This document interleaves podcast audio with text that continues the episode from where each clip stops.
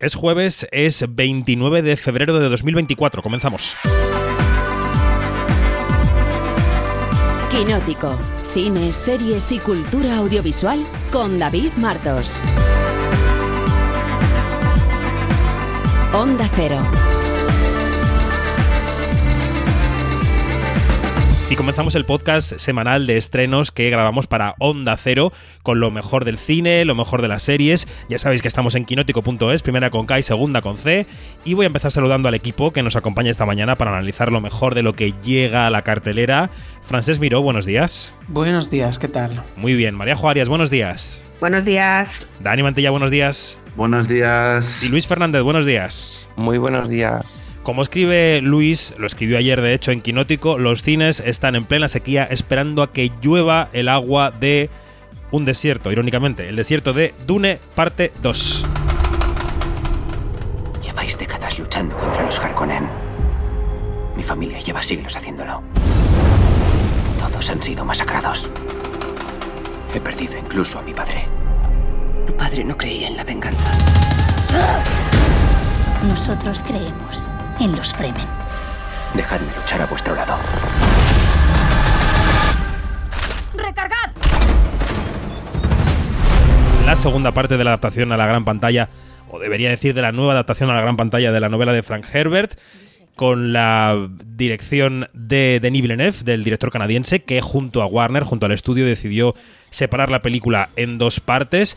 Llega la segunda, dos horas 45 minutos, con Timothée Chalamet, con Zendaya, con Javier Bardem.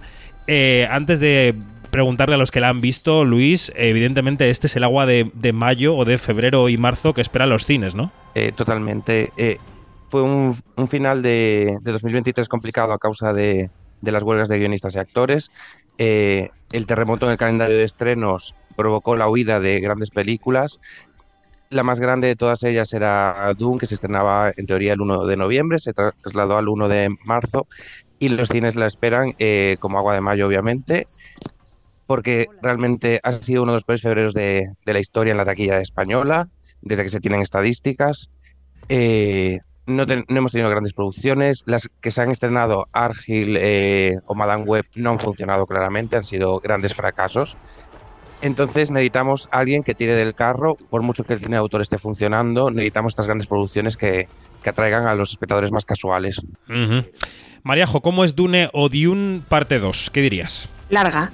Eh, no, a ver, aparte de, de lo obvio, a mí me ha gustado menos de lo que quería que me gustase, he de, he de reconocer. Es una, eh, tiene mucha más acción que la primera, visualmente es de un 11 sobre 10, las escenas de acción son maravillosas y es, es muy potente en muchos sentidos, pero me ha fallado un poco la parte dramática. Eh, creo que le falta, para mi gusto, le falta un poquito más de, de desarrollo a, a, lo que es más la trama de, de personajes para que consigas empatizar y entenderlos y que te importe más lo que los que les pasa lo que les pasa a esos tres personajes de cara al desenlace al desenlace final y el giro que pegan los personajes y luego me la criticamos mucho en su momento la banda sonora de Oppenheimer y el chunta chunta pero en Dune se les ha ido un poquito la mano con con los decibelios y sales un poco con la cabeza tronada. Vale. Aún así, creo que es una experiencia para ver en cine y que yo he disfrutado mucho, sobre todo eso, por la acción y por, y por lo visual, que al final Villeneuve es un director que es capaz de crear unas escenas de estas que se te quedan en la retina y que recuerdas durante mucho tiempo, porque la película juega mucho a eso, a crear escenas muy visuales, muy, muy de acción y, que, y, que, y que marcan. Yo creo que es una de las grandes bazas de, de Dune y lo que hace que sea imprescindible verla en cine y disfrutarla en cine porque la experiencia es mucho más completa ver en pantalla grande y en IMAX a ser posible lo que es una historia que no deja de ser al final la historia de una especie de fanáticos empeñados en encontrar un, un Mesías y alguien que se resiste a, a ser parte de esa, de esa profecía. Y otra cosa que me ha gustado mucho ha sido Bardem. Creo que está incluso divertido. Tiene uh -huh. unos momentos y unas frases que creo que son muy de sacarte la sonrisa porque eso es, al final no deja de ser un, un fanático religioso que, que, da alas a toda esa profecía que es lo que sustenta Dune. Mm. Dani, tu viaje a Lomos del Gusano, ¿qué tal? Pues entiendo realmente lo que, lo dice, lo que dice Mariajo. Eh, Lo que me pasa a mí con Dune es que eh, tanto la primera como la segunda parte las veo un poco desde fuera. Mm, a mí me da la sensación eh, de que David Villeneuve no se lo pasa particularmente bien hacer estas películas. No sé si me explico. Se, se enfrenta a ellas como lo que es un reto increíble que David Lynch fue incapaz de sacar adelante en los 80, por mucho que ahora se haya puesto de moda reivindicar, eh, lo eh, reivindicarlo como una película eh, de culto y todo esto, pero bueno, ya sabes, los tiempos en los que vivimos. Lo que pasa con esto es que a mí me interesa, aunque sea más clásico, un viaje del héroe más que la historia mesiánica que, que ofrecen aquí con Paul Atreides. Y en el caso de Dune 2, creo que está un poco descompensada, porque la primera parte es como un poco de él haciendo cosillas en el, en el desierto, y las dos últimas, o la última hora y media, me parece que quema trama a toda velocidad, y me ha sorprendido lo, lo lejos que ha llegado eh, su historia. Y también a nivel industrial creo que hay un problema, porque el espectador antes de ir a ver la película no sabe en qué punto de la historia eh, estamos. Pasó con la primera y vuelve a pasar con la segunda. Es como, ¿esto qué es? ¿Una trilogía? Son cinco historias como, como el libro. Creo que está un poco descolocado. Más allá de esto, es una gran película. Realmente lo es. Porque a nivel artístico, técnico, es una locura. Y igual que decía que echo de menos un poco de, mm, de, de divertimento, no digo humor, pero, pero un poco más de, mm, de pasión detrás de la cámara de Villeneuve, él se toma muy en serio todo lo que hace, desde la, la- la dirección de actores, que creo que están fantásticos, y para mí el que más crece es Chalamet, que en la primera era como mm, un héroe a su pesar, y aquí toma, toma cuerpo, toma forma eh, la historia de Paul Atreides, y que luego cada secuencia está construida con un mimo, y hay muchas, muchas imágenes memorables realmente merece mucho la pena. Yo creo que es un espectáculo, como decía Mariajo, que merece la pena verlo, verlo en el cine. Simplemente como que siento cierta desconexión con, con la historia. Sí, Bueno, Además, eh, hay una cosa que eso viene de la novela y es que Paul Atreides, un héroe, lo que se dice un héroe, no es. Ya. Entonces, claro, eh, sin hacer spoilers para quien no haya leído la novela, eh, por ahí había leído a gente como enfadada con el giro de Paul Atreides, no es culpa de Villeneuve ni de Timote. ni de Timothée.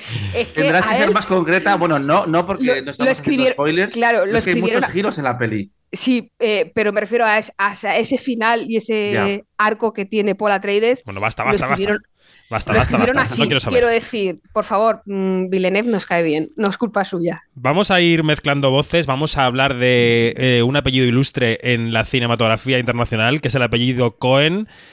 ¿Qué se estrena esta semana, Luis Fernández? ¿Y por qué me has dicho fuera de micrófono que es una cosa muy divertida que hay que ver? Pues sí, se estrena eh, Dos chicas a la fuga de Ethan Cohen, eh, que vuela aquí en solitario. Y es una, es una road movie muy chiquitita, es, es una cosa muy pequeñita, eh, lo que, lo que ha hecho Ethan Cohen, pero es como, como este sorbete de limón que te, que te ponen en las bodas entre los platos principales, un poco para limpiar el paladar. Pues esto funciona perfectamente aquí en medio de la temporada de premios, una cosita divertida sobre dos lesbianas a la carretera, divertidísimas, con, eh, con un cast estupendo, liderado por Margaret Qualley, que ojalá la sigan explotando más, porque es divertidísima. Es muy y por divertida, sí. Geraldine, Geraldine Viswanathan, que no, no sé cómo se pronuncia su, su apellido, pero es su compañera, es la coprotagonista. Están divertidísimas. No os dejéis engañar por el marketing, porque Pedro Pascal sale literalmente un minuto. Pero Matt ya es Damon más que en The otro- Mandalorian, tercera temporada. y Matt Damon sale otro minuto, pero no deja de ser una road movie muy divertida. No, no se puede desvelar el, el motivo de, este, de esta road movie, que es un motivo muy loco, y saberlo y lo descubriréis, pero básicamente es que descubre- descubren un male- eh, maletín en el maletero de su coche y eso lleva a una serie de desventuras. El contenido de ese maletín es una cosa muy loca, es una cosa muy divertida. También es, creo que es una cosa muy generacional. eh, Si no perteneces a cierta generación, puede que te quedes fuera del chiste. Entonces, eh, eh, esto explica un poco el batacazo en Estados Unidos, creo yo. Y, y que aparte de esta fue otra de las cintas eh, afectada por la huelga de guionistas y, y- y actores, que de septiembre pasó a, a, mar- a- a febrero. Y bueno, aquí la tenemos. Es divertida, se agradece que entre tanta cosa intensa tengamos una cosita así un poquito más, más ligerita. Yo Bueno. creo que merece una oportunidad. Y en el capítulo Locuras, Dream Scenario, una película protagonizada por Nicolas Cage que dirige Christopher Bogley, eh, Borgley, perdón. Francesc, esto lo viste en Sitges, ¿qué, ¿qué, es y por qué lo recomiendas? Si es que lo recomiendas. sí que lo recomiendo, sí. Eh, fue la película de clausura de la edición de Sitges, efectivamente, y en su esencia cuenta la historia de un profesor eh, que un buen día, ese profesor es Nicolas Cage, por cierto, hay que decirlo, eh, un buen día empieza a, a, reconocerle la gente por la calle porque aparece en sus sueños por las noches él se cuela en sus sueños y, y también en las pesadillas de la gente. Entonces, eh, resulta que este profesor eh, va viviendo una especie de, de, eh, ascenso a la fama, pero también hay un momento en el que le persiguen porque en las pesadillas de la gente puede hacer cualquier, cualquier cosa.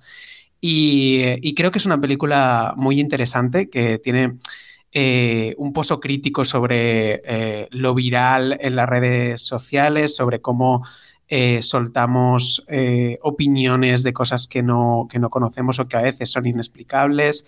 Y, y creo que es a la vez muy divertida, muy loca y que Nicolas Cage está, está estupendo para, para fans de Nicolas Cage, que sé que los hay. Eh, ¿Y de su es, pelo? una, es, una, película que, que, hay que ver, ¿eh? Bueno, pues muy bien, pues la apuntamos. Estas dos locuritas para quien tenga ganas de hacer locuritas graciosas este fin de semana en la cartelera. Y Dune, el taquillazo. Y la serie más esperada de la semana, yo diría que una de las series eh, del año es Reina Roja, es la adaptación de la novela de Juan Gómez Jurado, que llega a Prime Video hoy mismo, este mismo jueves, y que suena así. ¿Qué quiere? Advertirle a usted y su organización. Desde ayer estaba en Londres, pero se mueve por todo el mundo con mucha rapidez. Usted sabe cosas que no debería. Quiere destruir Reina Roja. Hace unos años se creó en Europa un programa para escoger a los mejores agentes de cada país, el rey o la reina roja. Se llama Antonia Scott, tiene 34 años y un cociente intelectual de 242. Eso es mucho. Eso la hace la persona más inteligente del mundo. No se ve nada, ¿cómo puedes conducir? De memoria. Una serie en la que por fin ponemos cara a los personajes de Antonia y de John, son Vicky Luengo y Jovic Euskerian, eh, que yo creo que son una pareja casi, en algunos momentos, aunque eso sea un thriller de investigación, es una pareja casi de slapstick, en algún caso, con chistes, con macarrismos, con casticismos que, bueno, pues voy a preguntarle a María Juárez qué le ha parecido. Pues mira, yo me lo he pasado muy bien viéndola, la verdad. Creo que es un, una serie que funciona muy bien como un thriller de consumo y acceso fácil. Se ve muy bien del tirón, te deja con ganas de más cada capítulo y creo que Vicky Luengo, Victoria Luengo y Jovic Keukerian, creo que lo he dicho bien. Oye, esto de Vicky eh, y Victoria, ¿de dónde viene? Porque veo cada vez más Victoria y no sé si ya ha pedido pues que le pongan que Victoria. Que, sí, en una entrevista he leído que ella quería que la llamasen Victoria y de hecho durante las entrevistas que tuve con ella, eh, el propio Jovic se, se, corregía a sí mismo y decía, porque Vicky, y luego decía, perdón, Victoria. Entonces creo que ella quiere que la, la llamemos ahora todos Victoria Luengo, que, eh, Luengo pero quiere coger su nombre y quitarse el diminutivo y por eso cada vez se escucha Vale, vale. más Victoria en lugar de Vicky. Intentaremos cumplir con su, su, deseo, que es una costumbre adquirida ya el llamarle Vicky. Y mmm, he perdido, me has interrumpido y ahora he perdido el hilo de lo que estaba perdón. diciendo. Ah, sí, no, perdón, quería, quería decir eh, que hacen una pareja maravillosa. Creo que la química entre ellos es más que evidente. Y como tú decías, a, a, en algunos momentos es una pareja cómica que, que, funciona muy bien por el contraste, no solo por el tamaño, sino por el tono de los dos personajes, que Antonia Scott es un personaje muy sufridor, muy metido dentro de sí mismo, muy inteligente, muy parco en palabras muchas veces, no sabes qué está pensando por su cabeza, y qué está pasando por su cabeza, perdón, y el personaje de John es hay que cogerle el punto, es verdad, pero una vez que se lo coges resulta muy gracioso, porque ver a, ver a un tío como Hobbit tan grande, tan que impone tanto, de repente decir cosas como Cari, eh, es, es, es, muy simpático. Y creo que ellos dos funcionan muy bien y sostienen muy bien toda, toda la trama, incluso aunque te hayas leído el libro, yo lo leí este verano y la serie me ha funcionado muy bien como serie por, por sí sola, aparte de, de los libros, y consigo una cosa que era muy difícil. ¿Y crees que es fiel? Eh, sí, es bastante, es bastante fiel, uh -huh. sin que ser fiel quiera decir siempre que es bueno, porque a veces eh, confundimos sí, sí, claro. el, el, ser fiel a la novela con, con, con, ser una buena adaptación y no tiene por qué serlo. Y en el caso de, de, Reina Roja yo creo que está muy bien adaptada porque era una novela muy difícil de adaptar sobre todo la parte de cómo funciona la mente de Antonia Scott, creo que lo han conseguido trasladar al lenguaje audiovisual de una manera eh, que funciona muy bien en lo, en lo, visual y que te atrapa porque no, no podemos olvidar que Antonia es una persona que ve monos. Sí. ¿Vale? Y entonces, claro, trasladar eso a la pantalla que funcione, yo creo que lo consigue bastante bien y es uno de los puntos fuertes de, de la serie, cómo recrea cómo funciona la mente de, este, de la mujer más inteligente del, del mundo y cómo consigue meter al espectador dentro de su mente, que no es lo mismo cuando tú lo lees y te lo imaginas que trasladar eso a un guion y luego del guion a la pantalla. Paso a Dani enseguida a preguntarle qué le parece. A mí me parece, eh, chicos, que si no fuera por el casting, si no fuera por la química brutal y por el buen hacer de Victoria y de Jovic, algunas de las decisiones que toma la novela, que yo no he leído, pero que intuyo en el guion de la serie, eh, se habrían estrellado. Y creo que son ellos y su química los que levantan ese vuelo. No sé si Dani está de acuerdo con esto o, no. Sí, estoy bastante de acuerdo. Eh, la verdad es que a mí lo que más me gusta de Reina Roja es la relación que se crea entre los personajes de, de Antonia y, y, de John. Eh, al final, para mí, como espectador, por lo menos, el thriller es un poco McGuffin, porque creo que ahí sí es donde noto más la, la, herencia de un bestseller y realmente Prime en la adaptación no ha querido huir de lo que es quizás la IP española más importante de la última década, porque recordemos que el primer libro ha vendido más de 3 millones de libros. Han querido hacer una adaptación quizás que eleve el material de punto de partida, pero que sobre todo contente a esos fans. Y yo creo que ahí ha hecho un gran trabajo también eh, Coldo Serra, que es el, el director de eh, cinco de los siete episodios y que crea varias imágenes memorables a lo largo de, de la temporada. Ya para empezar, esas simulaciones en la cabeza de Antonia Scott con los suicidios del primer episodio es una forma muy potente de decir un momento, ¿qué es Sí, esta serie? sí. Incluso así como yo, espectador que no he leído los libros y que tampoco tengo interés. A mí me interesan ahora mismo eh, los eh, John y Antonia de, de la pantalla. Pues ya te atrapa. Luego hay otra imagen en un basurero, que no voy a decir más, que me parece de una gran belleza. Y cómo conviven ese Madrid más luminoso y ese más oscuro en, en la historia, creo que funciona también muy bien hay una parte que no, no me encanta a mí como espectador, que es lo peliculera que es. Porque eh, cuando hablo con la gente, que yo la recomiendo, pero eh, siempre pongo un ejemplo. Reina Roja es la clase de historia que utiliza la frase eh, Houston, tenemos un problema de forma no irónica. Vamos, es una conversación ahí normal. Y, y, y, así con todo. Es como muy, muy, muy peliculera en los diálogos y Pero eso, gente, eso, yo que no he leído la novela, la, claro, libros, a eso me refiero. Quiero decir que sí. Que... Sí, sí, viene, eso viene, eso viene del, del libro. El lenguaje que utilizan en, en el libro también es muy, no, no, diría forzado, pero sí que es muy peliculero en ese sentido. O sea, claro. viene del, del material original. Y luego hay como pequeños detalles eh, que te recuerda que en el fondo lo que estamos viendo es un cómic. Eh, hay un episodio en el que el personaje de, de Jovic tiene eh, insomnio y no puede dormir y va a ver a Antonia en mitad de la noche y se vuelve a poner el uniforme de traje en vez de ir, yo que sé, con un vaquero y un jersey. Como no, a los personajes eh, siempre les vemos como en ese rol que tienen en la historia y después me parece muy, muy entretenida. Yo me la vi en, en dos días eh, y, se me pasó volando la serie. Simplemente eso, mi pero es la parte más bestseller, pero entiendo por qué está ahí. También porque no soy el, el, público directo, aunque a mí me gusta igualmente. Yo la he disfrutado también mucho, ¿eh? también la vi de una tacada y me parece que es una serie muy recomendable y que va a tener mucha parroquia. Eh, otra cosa es que nosotros veamos las series como las vemos y que las critiquemos como las criticamos. Te puede gustar una cosa y ver, cos y ver detalles en esa cosa que no te convencen del todo. Esto es posible. Y hay que apostar yo creo por los matices en las críticas ¿no? de las pelis y de las series. Que nada sea obra maestra o mierda absoluta sino que haya mm -hmm. miles de grises en el abanico. Mierda absoluta debería estar prohibido. Hay que tener un respeto Ay, al trabajo de, de, la gente. Y mira que a veces nos lo ponen difícil, ¿eh? eh sí, cosas. pero hay que intentar sacar siempre ahí un Bueno, quien positivo. escucha Quinótico sabe que jamás decimos que nada es una sí, mierda sí, absoluta. Sí, no lo decía por nosotros. Y que muy pocas veces decimos que algo es obra maestra, la verdad. Pero bueno, en fin. También. Esta es la opinión sobre Reina Roja, pero es que Mariajo ha estado con los protas, ¿no, Mariajo? ¿Qué, qué tal la entrevista con ellos? Pues muy bien, me lo pasé también como viendo la serie, la verdad es que me, me, reí, me reí mucho con ellos y, y fueron muy generosos en, en las respuestas cuando con las, con las preguntas. Intenté pillarles a ver si me confirmaban la segunda temporada, que todos damos por hecho eh, que la va a ver por razones obvias, pero no, no, es oficial, pero no les pillé. Bueno, ¿y, ¿y, qué les preguntaste? Vamos a escuchar un par de fragmentos de la entrevista. Primero. Pues mira, una cosa que les pregunté fue por la presión que supone para, para un actor el meterse en la piel de un personaje tan icónico como lo son Johnny y Antonia y que está ya en la cabeza de tanta gente, como hemos dicho antes, de los millones de, de lectores y la verdad es que Vicky respondía así de una manera muy sincera. No, ahora le hemos contestado al periodista anterior también que realmente nos hemos eh,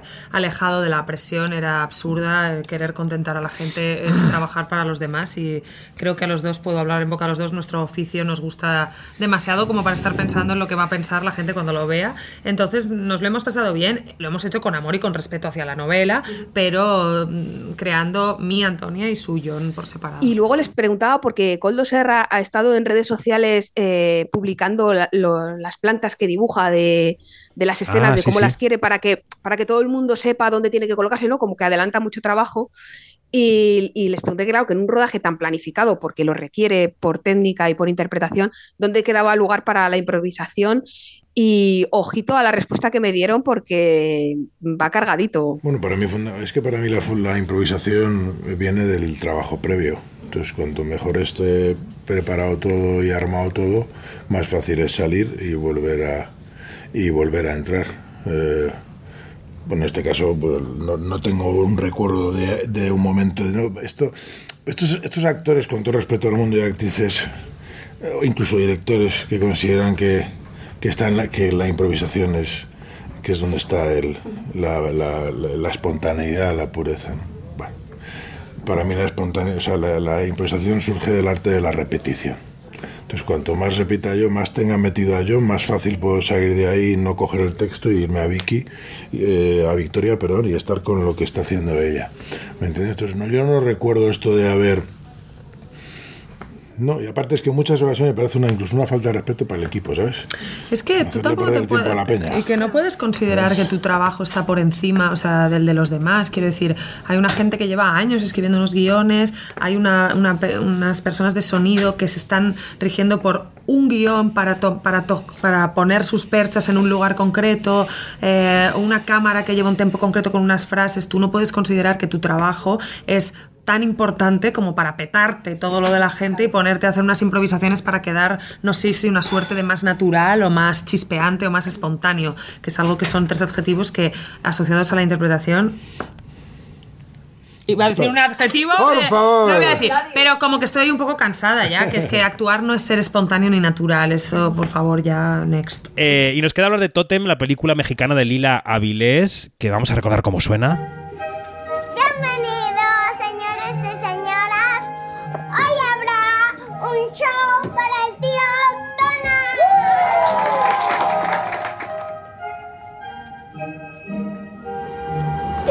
Cuál es mi deseo. A ver. Que mi papi no se muera.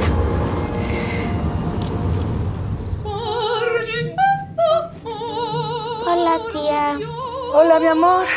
¿Lista para la fiesta? ¿Puedo ir a ver a mi papá? Es la historia de una jornada en una casa mexicana, la preparación de una fiesta de cumpleaños para Tona, que es un hombre que está a punto de morir por una enfermedad, y vemos ese proceso de la muerte o de la cercanía a la muerte a través de los ojos de su hija, ¿no? Es una película, yo creo que entre lo triste y lo cómico, porque tiene golpes de comedia que vimos en los cines embajadores, en Madrid, en el Quinótico 400. Es la película que envió México a los Oscars, es una película que pasó por Berlín 2023. Yo creo que quien quiera saber de ella puede acudir a nuestro Quinótico 400, que está ahí en nuestros canales de podcast para saber de ella. Eh, pero bueno, eh, Francesc, si quieres glosarla un poquito, recordar por qué nos gusta Totem, pues dale. Eh, pues a, mí me gustó mucho, ya lo comentamos en el, podcast 400, pero me gustó mucho porque creo que es una película que eso, que juega muy bien a los tonos, a descolocarte en el drama y sacarte una sonrisa cuando tienes ganas de, llorar.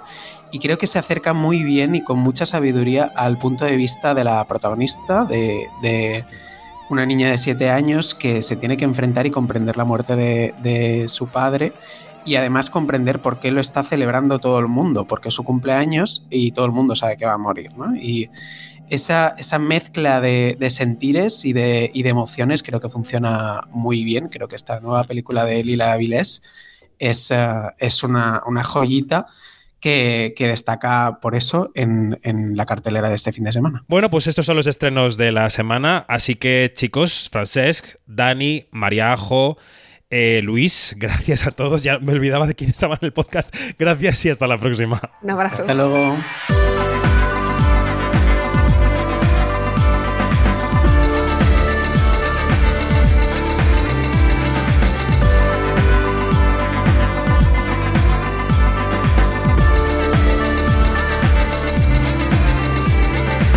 Es todo, más información en kinetico.es, primera con K y segunda con C, y en nuestras redes sociales donde somos Kinótico. Adiós.